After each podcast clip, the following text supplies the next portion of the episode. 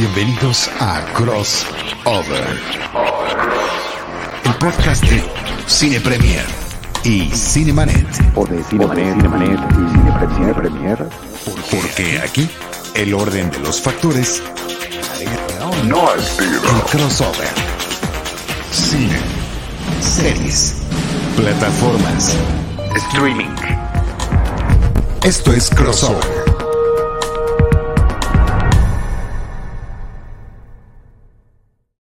Bienvenidos al podcast crossover de Cine Premier y de Cinemanet. Yo soy Iván Morales. Yo soy Charlie del Río y también les quiero dar esta cordial bienvenida a este podcast que a mí me, gusta llamarle crossover entre Cinemanet y Cine Premier. ¿Cómo estás, Ivanovich? Muy bien, este, cansado, ha sido un día pesado. Para nosotros acá en Cine Premier, el día de el anuncio de las nominaciones al Oscar es el día más pesado del año. Eh, uno no lo creería, pero es mucho más pesado que el día de la ceremonia en sí, porque ese día pues nada más es Claro. cubrir la ceremonia y, y ya, es, dura tres horas y fin. Pero no, el día de los nominados sí es estar revisando una cantidad de textos impresionantes, subiendo todo, checando que la muchacha Lily Gladstone sí sea de la comunidad de donde teníamos escrito que era, cómo se escribe, este, los nombres de las personas que, que tienen eh, nombres de países muy diferentes al nuestro y este y demás. Entonces, cansado, pues este es un buen, un buen respiro para, para salirnos un poquito de eso. Este, y pues nada, pero bien, dentro de todo, bien. Tú. Sa- salirnos un poquito de eso y al mismo tiempo no, porque justamente uno de los anuncios que se hizo el día de hoy eh, termina con que esta película que vamos a comentar en este episodio, que se llama Poor Things o Pobres Criaturas, como se llama en nuestro país, en México al español, recibió 11 nominaciones al premio Oscar, lo cual a mí me parece que está muy interesante, que está muy bien, posiblemente muy merecidos. Ya vimos la película en, nuestro país, está en preestreno esta semana. Hoy estamos transmitiendo y grabando el 23 de enero del 2024. Esta semana se estrena comercialmente, pero bueno, eh, insisto, una semana estuvo en preestreno en horarios nocturnos, así que eso está, está bien padre. Y reiterar esta tradición que existe desde hace muchos años en el, eh, en el proyecto de Cine Premier, desde su versión impresa, su versión digital, donde efectivamente me ha tocado constatarlo, verlo desde la barrera, debo decirlo, el, y cómo a lo largo, pues literalmente de los lustros y décadas se ha eh, depurado la forma en la que esperan los anuncios de las nominaciones para hacerlos conocer al público de Cine Premier. No, hombre, y antes era, ahorita porque pues ya no estamos imprimiendo, pero antes siempre, digo, ahorita nosotros entregábamos a la imprenta a más tardar el 18. Entonces no sé qué hubiéramos hecho este año, porque antes los anuncios eran antes. Este, para el 23 de enero ya hubiera tenido que estar la revista en puestos, en la de febrero. Entonces yo creo que nos hubiéramos ido pues hasta marzo, o si nos daba chance la editorial, que luego nos daba chance a estas cosas, este, publicar un especial aparte. No sé qué hubiéramos hecho, pero sí era más complicado lidiar con la imprenta y demás, que ahorita Claro. que nada más es web. Y creo que alguna vez, y tal vez Carlos Gómez Iniesta o este Eduardo Scheffler lo podrían corroborar, alguna vez creo que hicieron, ya estaba eh, casi terminada la revista en imprenta y se hizo una especie de anexo que se incluyó en el número, ¿verdad? ¿Es A eso-? A eso justo me refería. Eh, que, no- Pero que no nos un dejan hacer número una parte. independiente que también había especiales, sino que estaba, era parte de la misma, de la misma publicación. Claro, sí, no, me refería a como a un suplemento, pero sí, tienes razón, también se podría hacer uno aparte que se venda por aparte, Ujú. pero sí. Entonces, Sí, sí, sí, bueno, sí. tantas cosas que han pasado. Así que, como siempre, eh, históricamente felicidades a todos. Este Ivanovich, como decíamos, hoy vamos a platicar de Pobres Criaturas de, de Yorgos Lantimos, pero como estamos haciendo ahora en crossover, eh, pues estaba la, disyuntiva de con qué película podríamos empatarla. Y creo que ahí sí, eh, la temática, el estilo narrativo, el estilo visual, la historia en sí, daba para muchísimas cosas con las que podríamos haber empatado esta película de pobres criaturas eh, de Lantimos. Y al final de cuentas nos decidimos por Ex Máquina eh, de Alex Garland del 2014, que creo que después de haber visto pues casi, no back to back, porque eh, vi la función de prensa la semana pasada de Pobres Criaturas, este, pero sí, pues en un periodo breve, de haber visto ambas. Creo que sí, creo que sí, este, da para, da para la charla, da para empatarlas, da para recordar la otra y recomendarlas ambas. No sé qué opinas tú, Ivanovich. A mí me gustó mucho tu selección. Esta, vamos a, a decirlo, se te ocurrió a ti. Yo estaba pensando cosas súper básicas. La verdad, me daba muchísima, o sea, se me ocurrió, obviamente se me ocurrió Pinocho, se me ocurrió este, otra de Tim Burton, no me acuerdo cuál, y me daba, la, perdóname. Edward Scissorhands. Toda, la artificial. Toda la flojera del mundo hablar de. Sí, no, no, la verdad no, no tenía mucho interés o ganas de hablar de, de Pinocho ni de Tim Burton. Pero, pero este creo que inevitablemente terminaremos hablando de Pinocho, porque sí, ah, e, e, efectivamente hay muchos elementos similares. de la eh, que de la que quería hablar, que o sea, tengo muchas ganas de hablar, pues, pero del libro, porque no hay una buena versión en cine de La isla del Doctor Moreau. Y sí nos gusta utilizar este espacio, no nada más para hablar de cosas random, sino de sí recomendarle a gente que, que quizá no ha visto estas películas más viejas. Este, creo que Ex Máquina es un gran ejemplo si alguien no la ha visto. Y la verdad no tengo mucho interés en recomendarle a nadie ninguna de las dos versiones que hay de La isla del Doctor Moreau, porque las dos no, ninguna de las dos funciona muy bien. Pero el libro de H.G. Wells, el mismo de El hombre invisible, de la guerra de los mundos, es, este, es bien padre el libro. Entonces, ojalá en algún momento hagan una, una película eh, que esté a la altura del libro. Pero sí. Sí, Pero, pero fíjate, eh, coincido con eh, la posibilidad de esa selección.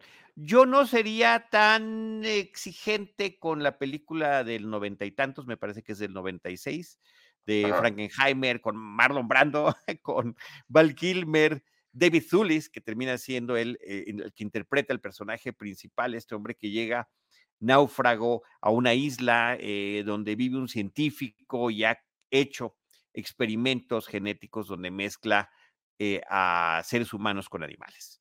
Y pues parte de eso también, de alguna forma, está presente en esta película de Yorgos Lantimos, pero no sé si quieras platicar más o menos de qué va la premisa para arrancarnos con esa, Ivanovich.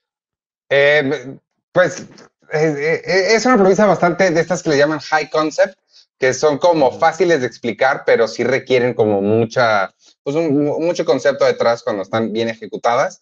Esencialmente es la historia de una mujer que se suicida y el doctor, una mujer embarazada que se suicida y el, esta figura del científico loco que la rescata, em, pero ella se muere y el bebé que trae adentro no, entonces decide el señor que es una buena idea quitarle el cerebro a la chica muerta, reemplazarlo con el cerebro del bebé, reanimarla a la Frankenstein y pues eh, ver qué sucede, ¿no? Y lo que vemos es el, despertar de esta chica, el, el, convertirse en una persona que se va desarrollando, o sea, ya es estamos en una fantasía, entonces no importa que el desarrollo sea increíblemente rápido, pero, pero pues ahí, e, esa es como la, la premisa de la película. Evidentemente la, la, protagonista es Emma Stone, que creo que hace una labor extraordinaria, sí se merece esa, esa nominación y posible premio, me parece, porque a mí lo que más me gustó de la película es cómo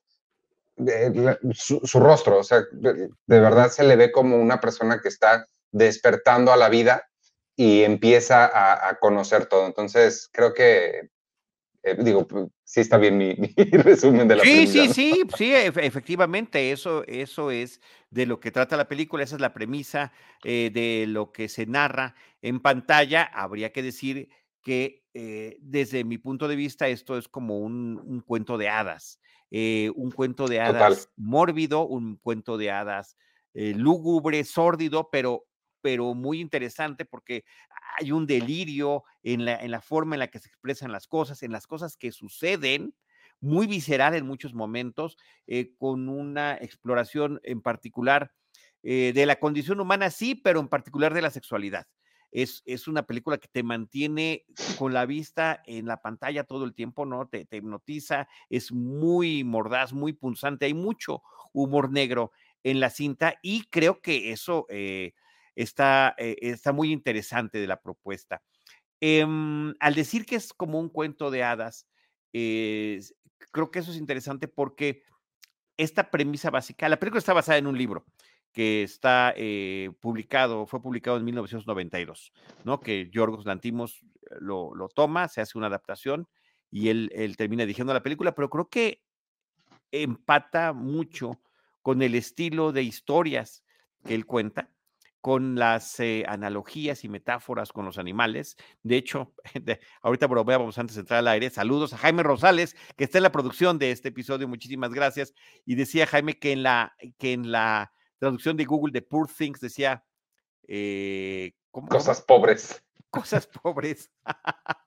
y pobres criaturas, el título me parece que empata más con la filmografía de Lantimos, ¿no? Donde casi siempre hay el, el, la, el nombre de algún animal en el, en el título de, de sus oh, wow. cintas, ¿no? Y aquí no lo tendría, pero criatura, pues bueno, termina aplicando a cualquier eh, ser viviente.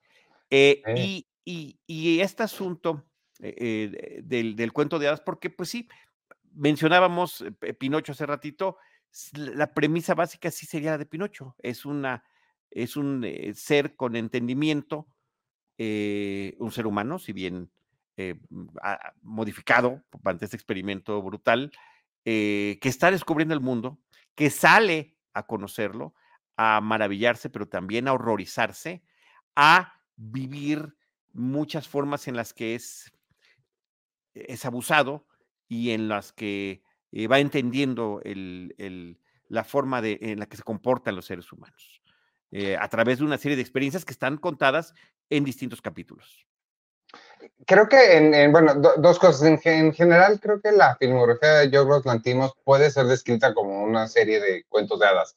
En ese sentido, se me hace un poquito similar, con muchísimas diferencias, pero un poquito similar a lo que hace Shyamalan, que sí son como estas fábulas o cuentos de hadas para adultos. Eso, este, eso me gusta mucho de él.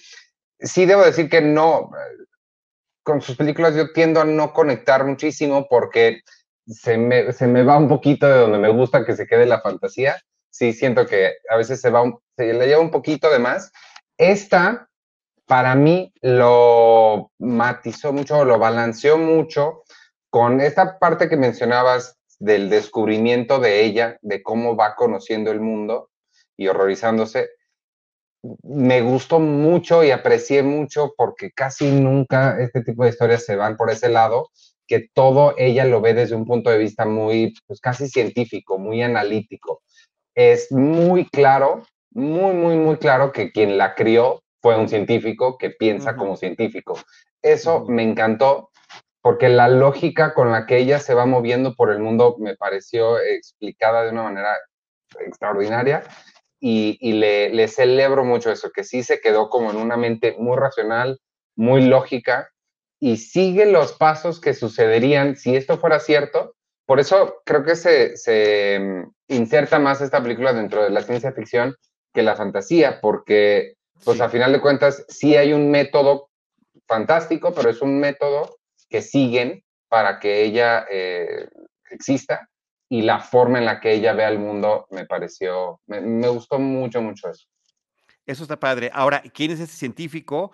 está interpretado por eh, William Dafoe, que uh -huh. creo que lo hace extraordinario, tanto interpretas con su interpretación como en su caracterización, porque él a su vez es producto de una serie de experimentos que su padre hizo.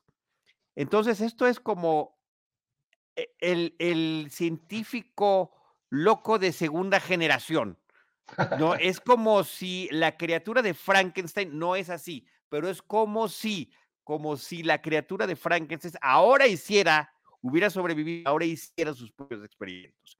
Y él está con una serie de cicatrices, no nada más en su rostro, en todo su cuerpo, con una serie de deficiencias fisiológicas que él tiene que balancear a través de sus artilugios. Está ubicada la película en una suerte de época victoriana, pero eh, donde la ciencia ha avanzado bastante más, vemos teleféricos, vemos eh, teledirigibles, eh, un montón de cuestiones eh, tecnológicas, ¿no? Carruajes que ya se mueven solos, ¿no? Aunque aparentemente lleva un caballo, tiene una máquina posiblemente de vapor con la que se está con la que se está moviendo. Entonces, es esa parte de verdad que me pareció como tan, tan delirante, tan interesante, de qué pasaría, ¿no? Si la criatura sobrevive y ahora también se dedica al estudio científico y hace sus propias, sus propias pruebas con otros seres vivientes, ¿no? Ahí están, por eso lo, que comentabas hace ratito al doctor Moro, está este, esta enorme mansión y laboratorio donde vive, pues está llena de criaturas combinadas, ¿no? De, de distintos animales que a uno le quitó la cabeza y se la puso, las intercambió y demás. ¿Y por qué? ¿Por qué no lo haría también con seres humanos? Entonces, eh, eh, e, esa parte visualmente lo que tiene que ver con el diseño de arte, el vestuario, la fotografía que tiene la película, ¿no? La forma en la que nos va presentando todos, esos escenarios y estas situaciones que va viviendo el personaje de Bella, ¿no? Como la bella Bella eh, Baxter, y pues termina adoptando este rol de hija de su creador, ¿no? De quien le, devolvió la vida eh, de alguna forma, que se llama Godwin. Y en este humor negro le dice ella God, ¿no? Como corto, que significa Dios. Entonces, esta situación en la que el creador se convierte en el Dios, o está jugando el rol, el peligrosísimo, el siempre peligroso juego de querer ser Dios. Esta idea que decías del, diseño de producción, de que a mí me encantó el carruaje con la cabeza del caballo, porque no tenía que ponerle eso, ya era un carro, pero le puso una cabeza, eso me encanta. Tiene un nombre, o sea, creo que es steampunk, creo que es totalmente eh, eh, inspirado en el steampunk, y no solo lo que hace él, sino cuando vamos a, a Lisboa, también que tiene este teleférico este, como muy pues sí, muy del estilo steampunk que mezcla esta era como victoriana con, con un futuro eh, casi, casi electrónico, pero todo hecho con, con vapor. Entonces, creo que... bueno, te remite también a las historias tanto de H.G. Wells como de Julio Verne, en particular para retratar ese tipo de escenarios y los avances científicos. Por eso es muy importante este, eh, la forma en la que subrayas. Sí, sí, es bonito tu cuento de hadas, pero también es, es más ciencia ficción para mí. Y yo creo que es, no, es ese, ese híbrido, es, también es un híbrido, también la propia película es una criatura, al igual de, que, que las otras que, cuyas historias están narrando. Sí, sí tengo un comentario sobre ahorita, es que es muy relevante a lo que dijiste hace ratito. Ya estamos dos o tres comentarios separados de lo que dijiste, entonces ya no pueden hacer la conexión con el spoiler. Pero acuérdame, cuando terminemos y cerremos, hay algo sobre el final que te quiero comentar. Quisiera decirlo en público, pero no puedo porque no lo han visto todos, pero hay algo. Así es, así es. Ah. Por respeto a nuestras audiencias, no tenemos risas grabadas ni tampoco spoilers eh, de los momentos más importantes de las películas que charlamos. No sé si de las que sean más antiguas, como que de repente podemos hablar un poquito más, ¿no? Hablar de una película de hace una década, como será Ex Máquina, pues a lo mejor nos podemos tomar un poquito más de libertades. Ya tiene una década. A menos que consideremos que habrá mucha gente que no la haya visto. Changos. Sí, estoy de acuerdo. Oye, y entre las noticias del día, pues es que fue nominada a mejor película, a mejor maquillaje, a mejor música, eh, mejor dirección. ya mencionabas tú la nominación de Emma Stone a mejor actriz protagónica. Eh, de reparto, Mac Ruffalo, que es este, eh, fíjate, qué, forma, a veces parece que estamos em, diciendo las cosas mal, pero es un abogado inescrupuloso. Abogado inescrupuloso podría estar de más el inescrupuloso, pero este se pasa de inescrupuloso. A la hora en la que eh, sus servicios son contratados, él quiere saber eh, y conocer a la persona que se menciona en este contrato que pide el científico. Y después, bueno, pues habrá un proceso de prácticamente eh, secuestro, seducción de esta joven y que podría tener muchas más, eh, si, lo, si lo estudiamos con cuidado, muchísimas más pues, eh, situaciones que podrían ser escalofriantes en la forma en la que eh, se aprovecha de la ingenuidad de este personaje, ¿no? Pero creo que la forma en la que la historia avanza y evoluciona y el rápido desarrollo que tiene, que eso es una parte muy interesante, el personaje de Bella es lo que termina siendo fascinante, ¿no? Esta, esta percepción del mundo desde el punto de vista científico, como tú dices, y empírico, es, es no nada más que me digan cómo es, sino hay que vivirlo. Y me gusta, eh, el personaje de Mark Ruffalo a mí me gustó mucho porque siento que también es un tipo de hombre que todos hemos visto, que es como muy fanfarrón, pero a la hora de la hora, cuando algo le sale mal, no, no, no, no soporta la adversidad ni tantito y hace un berrinche que se suelta a llorar y, y, eso me gustó mucho, cómo, cómo está, el, cómo la que se comporta madura es ella, ¿no? Que acaba de nacer hace dos años. Sí, sí, sí, no hay una, interesante inversión de, de, papeles. Eh, mira, eh, dice Nayeli Alvarado Ivanovich, en relación a otras películas de Lancimos, ¿qué tan recomendable es? Mucho, muchísimo. Me parece que, que si bien eh, el libro es adaptado, no lo adapta él, pero termina, creo que sí termina apropiándolo. Y, y, sí empata mucho con el resto de su filmografía, Nayeli, me parece que está muy bien. Oye, y Ángel López, hablando del, especial, de los especiales de Cine Premier y estos esfuerzos de cobertura de los Oscars de, de Cine Premier, dice, yo he sido el cinéfilo de la oficina y hace años pegaba el póster de los Oscars de Cine Premier en una mampara de mi cubículo. Mis compañeros me pedían mis opiniones y me fusilaba los de la revista. muy bien hecho. Este, Ángel, muchas gracias. Qué buena anécdota. Y saludos a Manuel Robledo y a Víctor Recinos, que están por ahí. Muchísimas gracias. Sí, yo, eh, fíjate, Nayeli, yo sí la recomendaría. A mí es la que más me ha gustado de él. De, de las ah, que he visto, creo que sí he visto todas. Esta es la que más me ha gustado. Entonces, digo. Entonces, sí. sí, sí, sí, totalmente. Creo que es muy accesible además. Y, es muy divertida, o sea, muy entretenida. Con todo y que dura 43 horas. La de Scorsese dura 80, esta dura 43, la de Christopher Nolan dura 3 días. Yo no sé qué les pasa. Con la duración de las películas. Sí, sí, sí. Yo debo hacer una pequeña confesión. Yo no aguanté y tuve que correr en un momento de la película al baño. O sea, mi vejiga pide misericordia, pero no está tan larga como otras. Son dos horas 21, Ivanovich.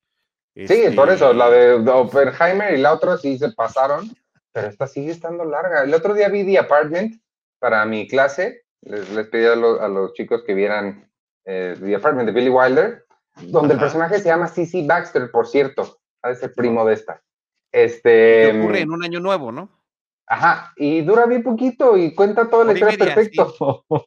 Sí. ¿qué pasó con las películas de hora y media? sí siento que esta de Pobres Criaturas pudo ser más corta. O sea, sí, sí le veo dónde cortarle, si soy honesto. Bueno, yo la veo muy bien así como está. El problema es mío. No sé si utilizar pañal la próxima vez.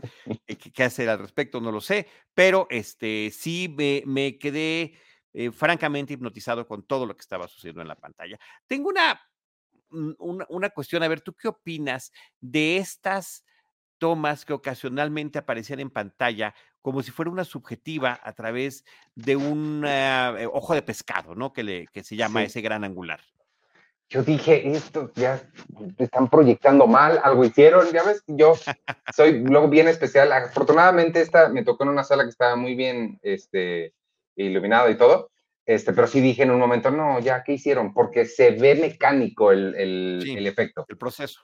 No tengo idea si lo es o no, pero si sí es, eh, si es digital, parece mecánico. Entonces, a mí no me molesta, siento que es como pues, parte de su, de su flair. Está emulando también el tratamiento que tiene la película en su color y, y, demás. Está emulando películas em, pues, mucho más viejas, ¿no? Creo que para realzar esta onda steampunkera entonces, no, no, no me molestó. ¿Te, hizo ruido a ti? Pues, nada más me quedé como pensando, normalmente se trata de una subjetiva cuando se utiliza eso, entonces dije, será alguna de las criaturas que está viendo, o sea, no, nunca, nunca ah. entendí el por qué. Podría ser, como tú mencionas, que este, efectivamente es parte del tratamiento por darle este eh, apariencia medio antigua, ¿no? Entre, pues no necesariamente blanco y rojo, pero sí con una especie de fotografía muy especial para verse, eh, no sé, sepia, darle un, un, look distinto. El colorido es increíble que tiene la película.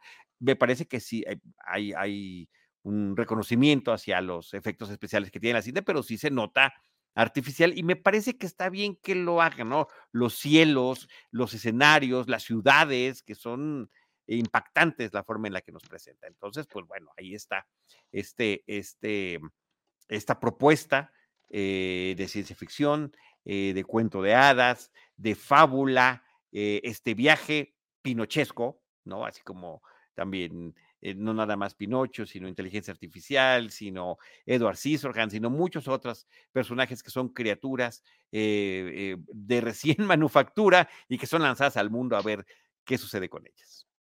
Sí, creo que toda esa parte remite mucho a las primeras películas de ciencia ficción que se hacían, ¿no? Onda Metrópolis, por ahí. Ah, bueno, Metrópolis me parece que termina siendo una referencia ineludible por, por tratarse de una em, creación femenina, eh, y donde los temas del amor y la pasión y el dejar ir y el dejar pasar son también importantes.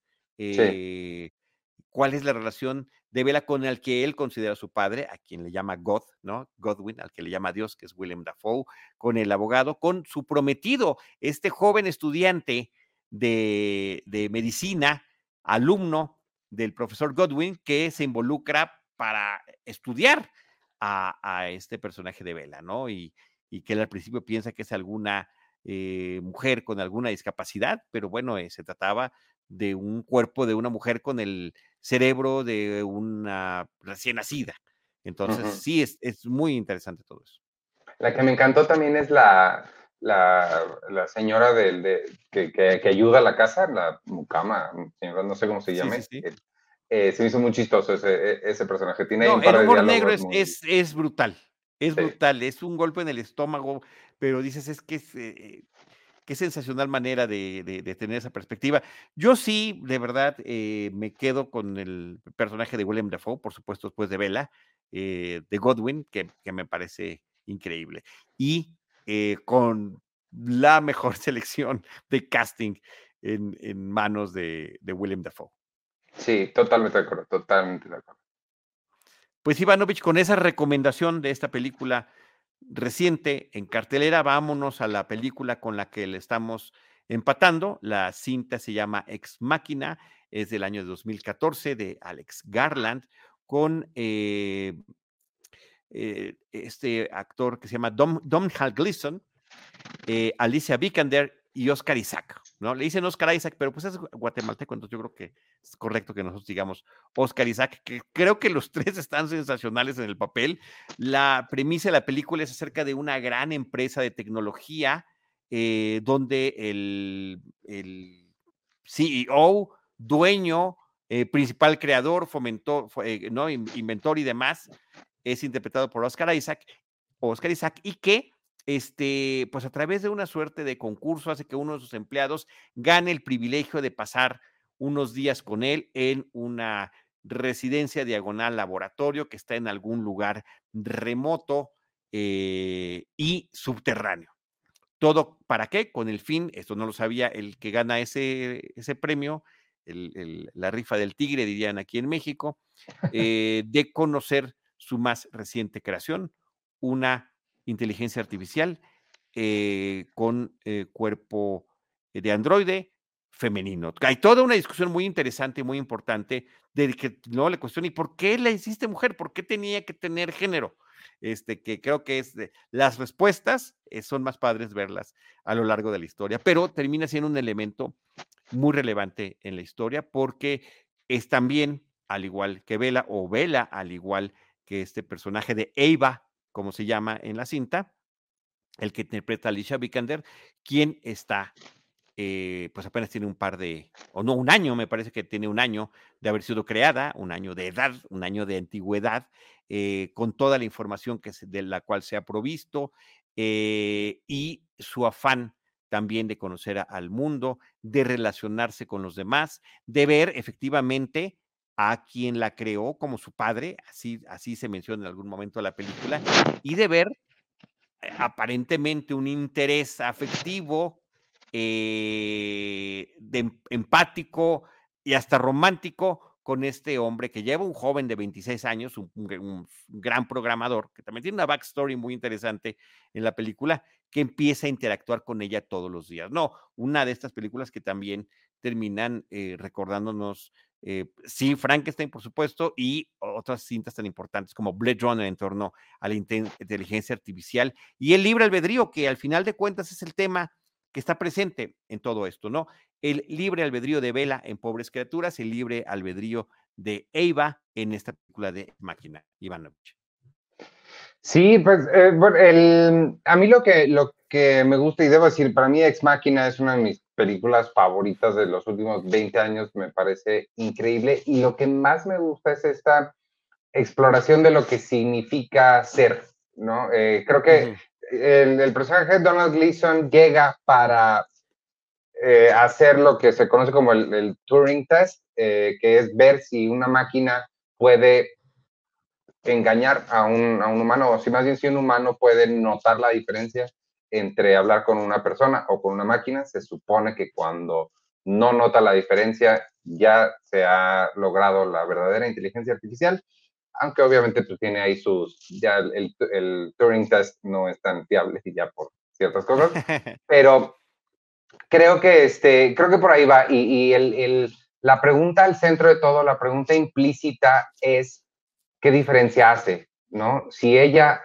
siente, o sea, la, cosa está, si, si, si se mueve como pato, suena como pato y luce como pato, es un pato, ¿no? Entonces, eh, creo que toda la discusión filosófica que tiene la película al centro es lo que más me gusta a mí. Alex Garland es un escritor que hace ciencia ficción, pero siempre la hace desde, desde, a mi parecer, desde donde la ciencia ficción se debe hacer, donde más me gusta que se haga, que es muy similar del mismo lugar de Blade Runner, que es haciendo preguntas que no tienen respuesta o que no, o sea, no tenemos muchísima esperanza de llegar a esa respuesta, pero de, y, las enfrenta pues, de frente, ¿no? De, por ese sentido, me parece una película mucho más, a pesar de que eh, Pobres Criaturas, pues sí tiene mucha esta onda de, de, la ciencia y la lógica y la exploración de ella, del mundo, me parece mucho más Em, incisiva en sus preguntas, ex máquina, que, que, la otra. digo, yo la disfruto mucho más. Y hablando de Oscar Isaac, es, justo, mira, me leíste la mente, Jaime, de una forma que no sabes cómo la leíste, porque iba a decir, el baile que se avienta es increíble. Yo, a ver, a mí me gustan las dos. Efectivamente, cuando salió esta película en cines en el 2014, fue una de mis películas favoritas de ese año. Ahí está consignado en nuestros podcasts que hacemos anualmente, Ivanovich, el, el gusto que me trajo. Eh, la ciencia ficción es muy seguramente mi género favorito eh, cinematográfico. Cuando, y no, no es, es muy utilizado, pero no siempre hay cosas buenas bien logradas. Esta me parece que es una de esas que están excelentemente bien logradas. Y, lo que nos eh, pone eh, de manifiesto el, poner estas películas a la par en términos temáticos como parte, podrían ser parte de un ciclo sin lugar a dudas, es cómo empata eh, las temáticas y cómo pueden ser abordadas de distinta manera. Eso me parece que es mucho más importante. Aquí ciertamente sí está mucho más del lado de la ciencia ficción dura, cómo funciona el cerebro artificial? ¿Por qué la selección de este cuerpo? ¿Por qué estamos en estas instalaciones? ¿Cuáles son las medidas de seguridad? En, un em, entorno contemporáneo. Eh, la empresa de la que es dueño el personaje de Oscar Isaac es una empresa de tecnología, sí, pero de un gran buscador del tipo de Google. Y desde ahí es de donde dice, de ahí jalé toda la información que necesita para las microexpresiones, para la evolución de su cerebro, eh, hackeé las comunicaciones telefónicas para que tuviera todo este mundo de referencias. Eh, en fin, o sea, como que es muy interesante la forma en la que se va explicando el proceso y más interesante aún, termina eh, resultando la forma en la que eh, esta nueva creación, Eva, va eh, comportándose. No nada más cuál es, cómo se relaciona, sino cómo se comporta y cuáles son las decisiones que toma, que me parece hacia el final de la película verdaderamente escalofriante y que me parece brutal. En todo este tipo de cintas, de cintas, por supuesto, está el enfrentamiento hacia el creador, hacia el creador, hacia el que fue tu padre. De qué manera te vas a enfrentar con él, ¿no? En el caso de Blade Runner, ¿no? Es, es buscarlo para destruirlo. En el caso de Pobres Criaturas hay esta relación eh, que se, se, siente afectiva, pero con con ciertos eh, asegúnes, ¿no? A partir de las verdades o no que se han dicho en torno a su origen. Entonces, me parece que eso, todo eso comunica muy bien a estas películas. Curiosamente, también es un dato interesante, si bien decíamos que está en capítulos la película de Yorgos Lantimos, la de Pobres Criaturas, esta cinta también, mira, ahí está el, mismísimo patriarca tecnológico de la película de Blade Runner.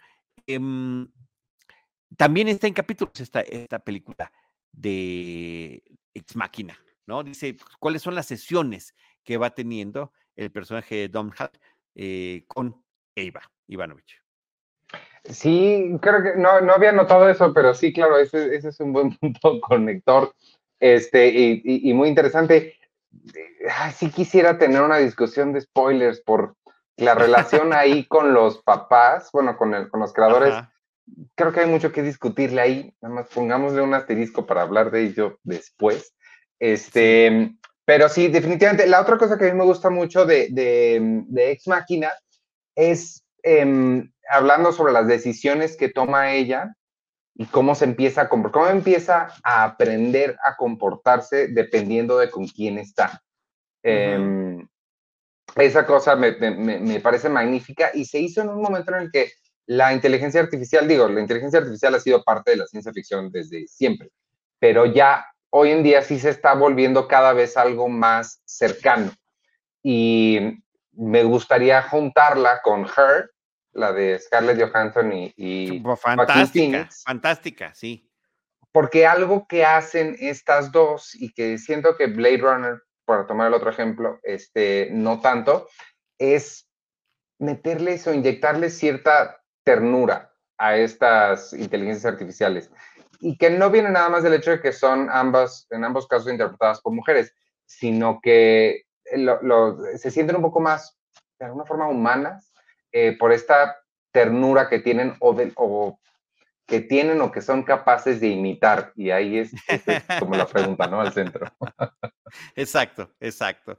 Eh, pues ahí está esta recomendación. La película no está como parte de ningún catálogo en plataforma, pero sí en varias de ellas está la renta ahí es, eh, habíamos quedado nosotros a la hora de hacer crossover, que para poder hablar de una película, eh, sí estamos hablando de algunas cosas recientes que están de estreno en plataforma o en cartelera, como es el caso de Pobres Criaturas, eh, y cuando habláramos de otra película para ponerlas lado a lado, tendría que estar disponible. Esta está disponible a la renta en algunas de las plataformas que pues, actualmente, incluyendo Apple TV Plus, por ejemplo, ¿no? Her también fue una de mis películas favoritas del año en que salió, Ivanovich la película, ella con Joaquín Phoenix, ¿no? Y, y esta actuación de voz de Scarlett Johansson, evidentemente no aparece ni un eh, fotograma a cuadro, pero este, el, el, trabajo de voz fue sensacional, sensacional, de verdad que sus dotes histriónicos para poder transmitir todo a través de la voz y que es la forma en la que se relaciona este hombre con su,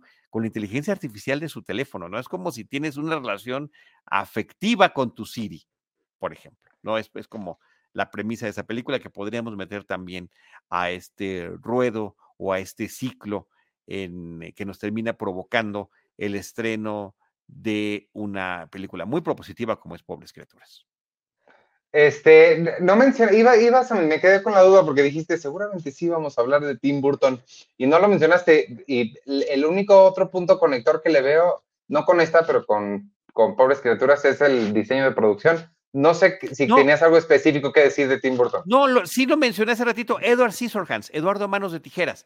Me parece que entra dentro de estas eh, creaciones, dentro de estas criaturas eh, que son eh, elaboradas por un científico y después tienen que salir a, al mundo para descubrirlo y para sufrir toda esta, al igual que Pinocho, al igual que Bella Baxter, eh, no sabemos qué le vaya a pasar. Por ahí alguien decía que, ¿quién dijo aquí por aquí? Que creo que nos debieron una segunda parte de Ex Máquina, decía Rafael Esquivel, para ver efectivamente, ¿no? ¿Qué, podría pasar posteriormente? Pero Edward Scissorhands creo que pudo haber sido una selección, Ivanovich. Sí, totalmente, sí, qué bueno que no, pero totalmente, sí, no, nada más quiero ser claro, sí me gusta de Edward Scissorhands, o como le llamaste, que nunca había escuchado que alguien le dijera Eduardo Manos de Tijera. Así se Había llamó en México cuando se estrenó. Había escuchado el joven Manos de Tijeras, nunca había escuchado Ah, el Eduardo. joven, el joven Manos de Tijeras, sí. Y además creo que en España, a ver si no me equivoco, era Mano Tijeras, alguna cosa así. A Mano el- Tijeras está el- padre. Pero no, sí me gusta y me gusta mucho Tim Burton, no se enojen. Nada más, eh, siento que lo tengo muy presente ahorita. No sé si he visto muchas de él recientemente o por qué siento como que vimos Willy Wonka hace poco. No sé, lo tengo demasiado encima, quiero Sí, descansar. un claro, claro, cuando hicimos el especial de Wonka, Wonka, Wonka, por Ajá. supuesto. Este, hablamos del Wonka de, de que, que se estrenó recientemente y ya platicamos de las dos películas previas sobre el personaje de Willy Wonka y pues ahí está, el de eh, Charlie, la fábrica de chocolate. Entonces, pues bueno, ahí está. Mira, sí dice, dice Jaime que en España se llama Eduardo Manos Tijeras.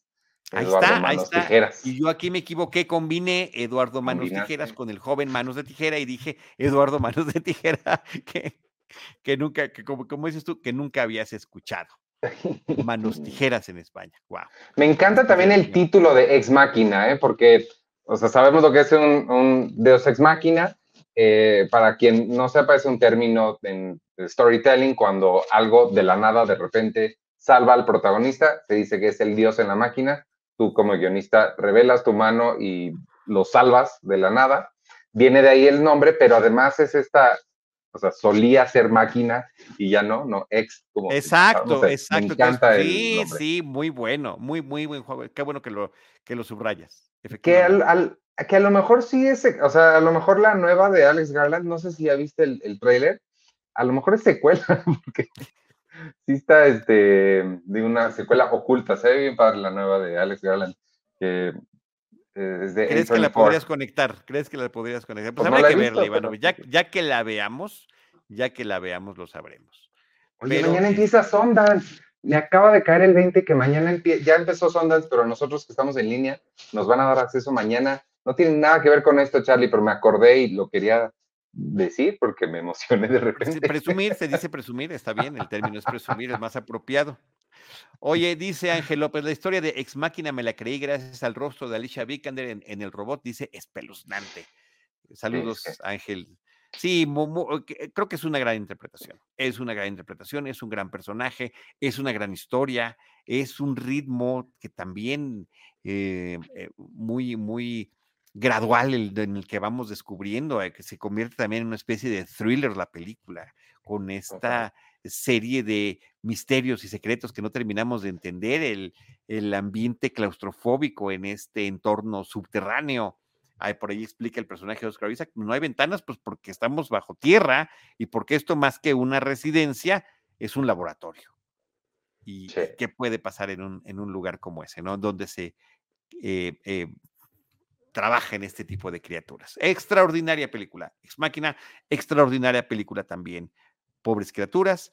Creo que, este, pues si quieren, les invitamos a que armen este ciclo y eh, conozcan ambas, o en el caso de Ex Máquina la vuelvan a visitar. Para mí Pues fue un sí. deleite volver a verla, Ivanovich. Total, totalmente. Este, creo que valen mucho eh, la pena las dos. Y échense las demás que hemos mencionado acá, como, como que también dialogan, padre, con pobres criaturas. Creo que va- hay que aprovechar ya. Llevamos varios años que las nominadas al Oscar ya las podemos ver.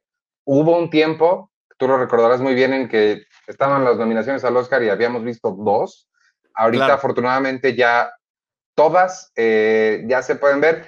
Eh, hay algunas, dos o tres, Past Lives, por ejemplo, todavía no está, pero ya pronto llegan. Eh, todas tienen fecha, Sí, lo interesante American es que Fiction. antes de la ceremonia ya hayan estado disponibles eh, a- para el público eh, comercial, comercialmente. Entonces eso me parece que está muy bien.